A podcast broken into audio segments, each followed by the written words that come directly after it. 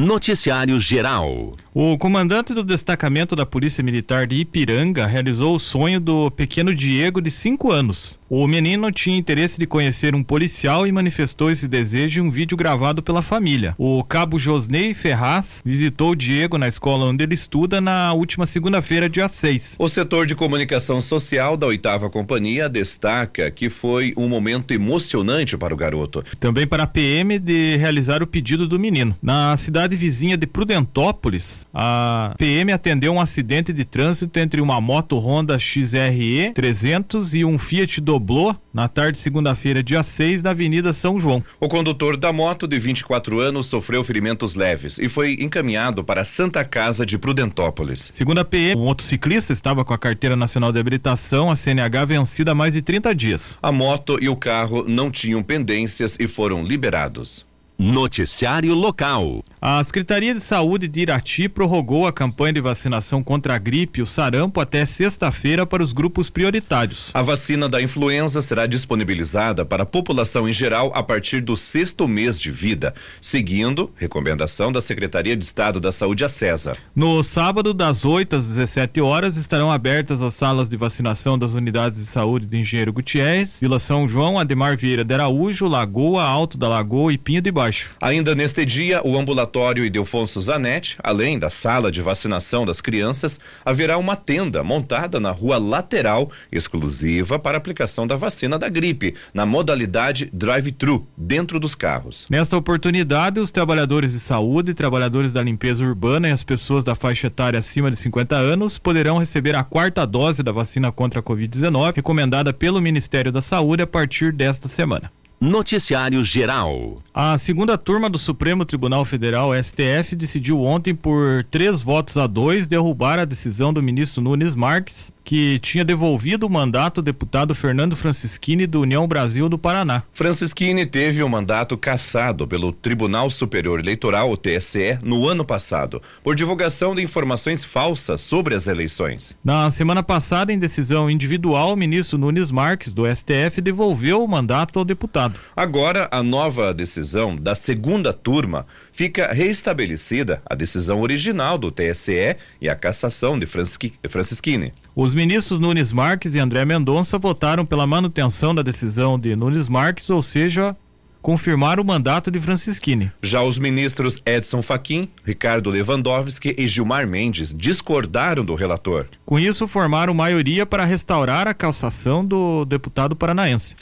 Eh, Francisquini publicou um vídeo em rede social comentando a decisão. Abre aspas, nosso recurso extraordinário ainda não foi julgado no STF. Nossa batalha pelo mandato de 427 mil paranaenses não acabou, tornou-se uma causa muito maior. A luta pela liberdade de expressão de todo cidadão nas redes sociais. Não vão nos calar, fecha aspas, disse Francisquini. O presidente Jair Bolsonaro questionou a decisão da segunda turma do STF. Em evento em Brasília, ele atacou ministros do tribunal. Nunes Marques reafirmou os argumentos apresentados na decisão individual. Para o ministro, o TSE equiparou equivocadamente, em julgamento ocorrido em 2021, a internet a meios de comunicação tradicionais para condenar o deputado nas eleições de 2018. O caso começou a ser analisado pela segunda turma depois que o ministro André Mendonça pediu vistas, mais tempo para análise, de outro julgamento referente ao caso, que já havia começado no plenário virtual do STF e envolveria todos os 11 ministros da corte. No plenário virtual, o pedido era de relatoria da ministra Carmen Lúcia. Ela chegou a votar no sentido de reverter a decisão de Nunes Marques e foi acompanhada por Edson Fachin e Alexandre de Moraes. Francisquini foi alvo de investigações após afirmar em redes sociais durante o primeiro turno das eleições de 2018 que as urnas eletrônicas tinham sido adulteradas para impedir a eleição do presidente Jair Bolsonaro. Ele não apresentou provas da acusação. O caso chegou à Justiça Eleitoral após o, ministro, após o Ministério Público o Ministério Público Eleitoral acusar o deputado de ter disseminado desinformação. A defesa de Franceschini alegou que o parlamentar estava protegido é, protegido pela, entre aspas, imunidade material, que impede a responsabilização de deputados e senadores por suas opiniões, palavras e votos. O deputado foi absolvido pelo TRE do Paraná, que entendeu que não ficou provado que a declaração chegou a influenciar no resultado da votação. O Ministério Público recorreu da decisão e o caso foi para o TSE. Por seis votos a um, o Tribunal Superior Eleitoral decidiu cassar o mandato do parlamentar Francisquini, do parlamentar, e o Francisquini então recorreu ao Supremo.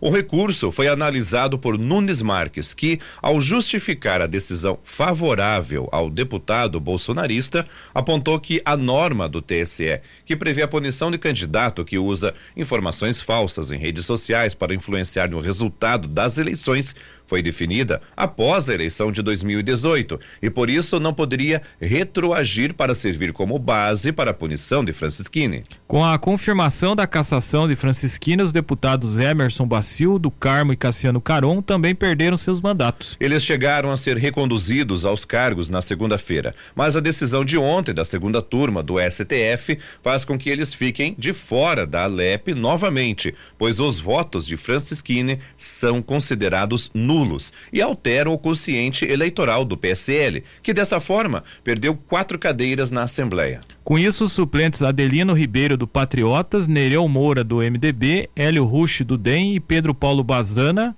que atualmente está no PSD, assumiram as vagas. As informações são do portal G1. Esporte. O Irati conquistou a segunda vitória no Campeonato Paranaense Sub-20. O Azulão ganhou do Batel de Guarapuava por 3 a 2 no Estádio Municipal Abrão na Gibinege em Irati na tarde de ontem, em jogo válido pela quarta rodada da competição.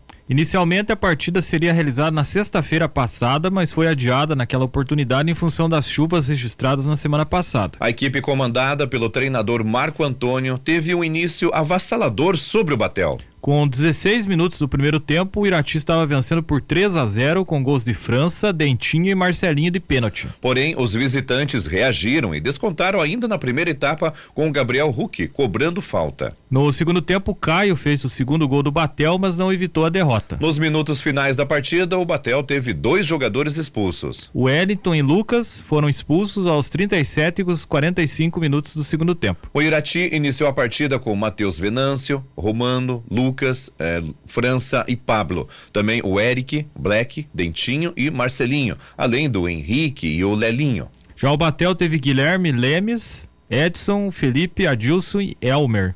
Pablo, Juan, Gabriel e Júnior, Pedro Arthur e Caio. O árbitro do jogo foi o André Felipe Olivério, de Ponta Grossa. Ele foi auxiliado por Marco Antônio dos Santos Pepe, de Irati, e Ricardo Alexandre dos Santos, de Curitiba. O assistente foi o Aki Brandalize, de Irati. Em entrevista ao repórter Ademar Betts, após o jogo, o técnico do Azulão ressaltou que as partidas da categoria sub-20 são equilibradas e que seu time conseguiu colocar em prática o que havia treinado. Esporte. O Campeonato Imbituvense de Futsal, as finais acontecem hoje no Ginásio Municipal de Imbituva. Pela segunda divisão, às 20 horas, o Gran Forte joga contra o time de Estrela. A primeira divisão, a decisão será depois desse jogo da segunda, 21 horas, o Super Cantere joga contra o Atlético NBV. Campeonato Brasileiro da Segunda Divisão, 11 primeira rodada ontem. O Náutico perdeu para o Vasco por 3 a 2. Londrina e Tombense empataram em 1 a 1. O Vila Nova perdeu para o Brusque por 2 a 0. O Criciúma ganhou do Sampaio Correia por 3 a 1. O Ituano perdeu em casa para a Ponte Preta por 2 a 1. CSA e Chapecoense empataram em 1 a 1. E o Grêmio ganhou do Novo Horizontino por 2 a 0. Hoje, 19 horas, o líder Cruzeiro enfrenta o CRB. 21 e 30 o Bahia joga contra o Campeonato Brasileiro da Primeira Divisão, a décima rodada começou ontem com a vitória do Cuiabá sobre o Corinthians por 1 a 0. E o Corinthians perdeu a invencibilidade de 11 jogos na temporada. O time se mantém na liderança por enquanto com 18 pontos, mas pode perder essa posição se Palmeiras e Atlético Mineiro vencerem na rodada. Já o Cuiabá saiu da zona de rebaixamento e subiu para o 15º lugar com 11 pontos. Hoje, 19 horas, o América Mineiro joga contra o Ceará. Também 19 horas, o Juventude enfrenta o Atlético Paranaense. E esse jogo tem transmissão do segundo tempo na Super Najuá em parceria com a Rádio Banda B de Curitiba. E às 20 e 30 o Bragantino joga contra o Flamengo. Terminando o jogo do Atlético, você acompanha Bragantino e Flamengo na Super Najuá na conexão com a Rádio Tupi do Rio de Janeiro. Também às 20h30 o Atlético Goianense joga contra o Havaí. 21h30 o Fluminense enfrenta o Atlético Mineiro. Esse jogo também pode ser acompanhado na Super Najuá em parceria com a Rádio Tupi. E 21h30 hoje ainda tem Santos Internacional. Esporte. A Confederação Brasileira de Futebol, a CBF, realizou ontem o sorteio dos confrontos das oitavas de final da Copa do Brasil. No sorteio, não havia separação por grupos. Todos os 16 times ficaram no mesmo pote. Como resultado da dinâmica, a competição terá quatro clássicos estaduais e um confronto entre dois semifinalistas da última Libertadores nas oitavas. Os confrontos, um dos clássicos paulistas será entre Corinthians e Santos. O outro será entre São Paulo e Palmeiras. O Atlético Paranaense enfrentará o Bahia. Já o Goiás recebe o Atlético Goianense. Então esse clássico goiano e tem um clássico cearense entre Fortaleza e Ceará. O Fluminense joga contra o Cruzeiro. O América Mineiro pega o Botafogo. E aí tem o último confronto entre Flamengo e Atlético Mineiro. Só jogos, hein? Jogão, hein? Os jogos das oitavas de final da Copa do Brasil serão nas semanas de 22 de junho e 13 de julho. Noticiário Geral. A Prefeitura de Guarapuava está com inscrições abertas para o curso gratuito de Boas Práticas de Higiene e Man Manipulação em Serviços de Alimentação organizado pela Vigilância Sanitária. As inscrições devem ser feitas até 13 de julho pelo site do curso. As aulas serão aplicadas no período diurno. A capacitação começa em 18 de julho e vai até o dia 21.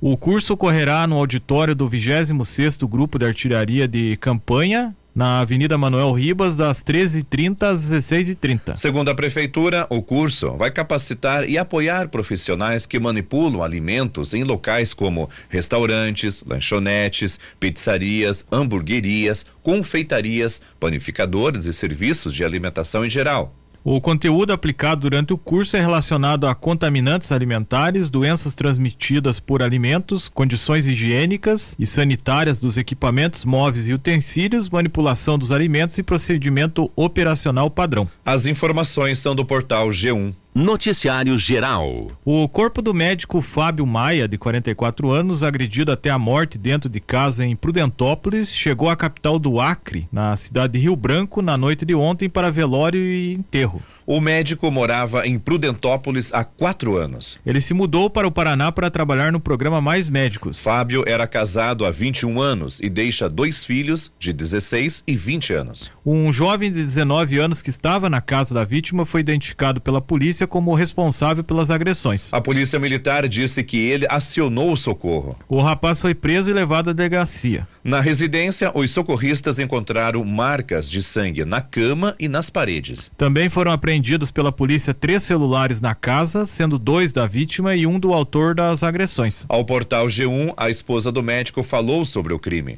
Valéria Bastos de Miranda também é médica e trabalha e mora em São Paulo e disse desconhecer a motivação que levou o rapaz a matar o marido dela. Ela contou que o suspeito morava em outra cidade e conheceu o médico há cerca de três meses. A partir de então, o rapaz passou a frequentar a casa de Maia para beber. No dia do crime, segundo Valéria, o médico estava bebendo com o suspeito. Abre aspas, só via ele alguns finais de semana porque gostava de tomar a cerveja dele. Ele morava em Guarapuava, uma cidadezinha mais próxima, mas não era vizinho. Um amigo médico me avisou do crime. Fecha aspas, lamentou ela. Ao saber da morte do marido, Valéria viajou de São Paulo para o Paraná para reconhecer e liberar o corpo de Maia. A médica e o marido saíram de Rio Branco há quatro anos, mas os familiares continuam morando no estado acreano. Abre aspas. Pelo depoimento dele, é como se fosse um crime simples porque alega que meu marido chegou batendo nele e só se defendeu. Quero justiça. Fui na casa e desconheço o motivo por ter feito isso. Não sei. Não sei. Não. É, não sei. Não foi levado nada. Entrei lá e estava tudo lá. Não sei o que aconteceu. Fecha aspas, disse ela abalada. O rapaz preso disse à polícia que foi atacado pela vítima e então revidou com socos e chutes. Ele confessou também que matou porque estava drogado. Porém, a esposa, a Valéria, contesta a versão e afirma que o marido não era agressivo e nunca bateu em ninguém. Abre aspas. Meu esposo nunca levantou a mão para ninguém. Tinha pavor de briga. Nunca ninguém bateu nele. Nunca bateu nos meus filhos, nem em mim. Isso é uma tremenda mentira.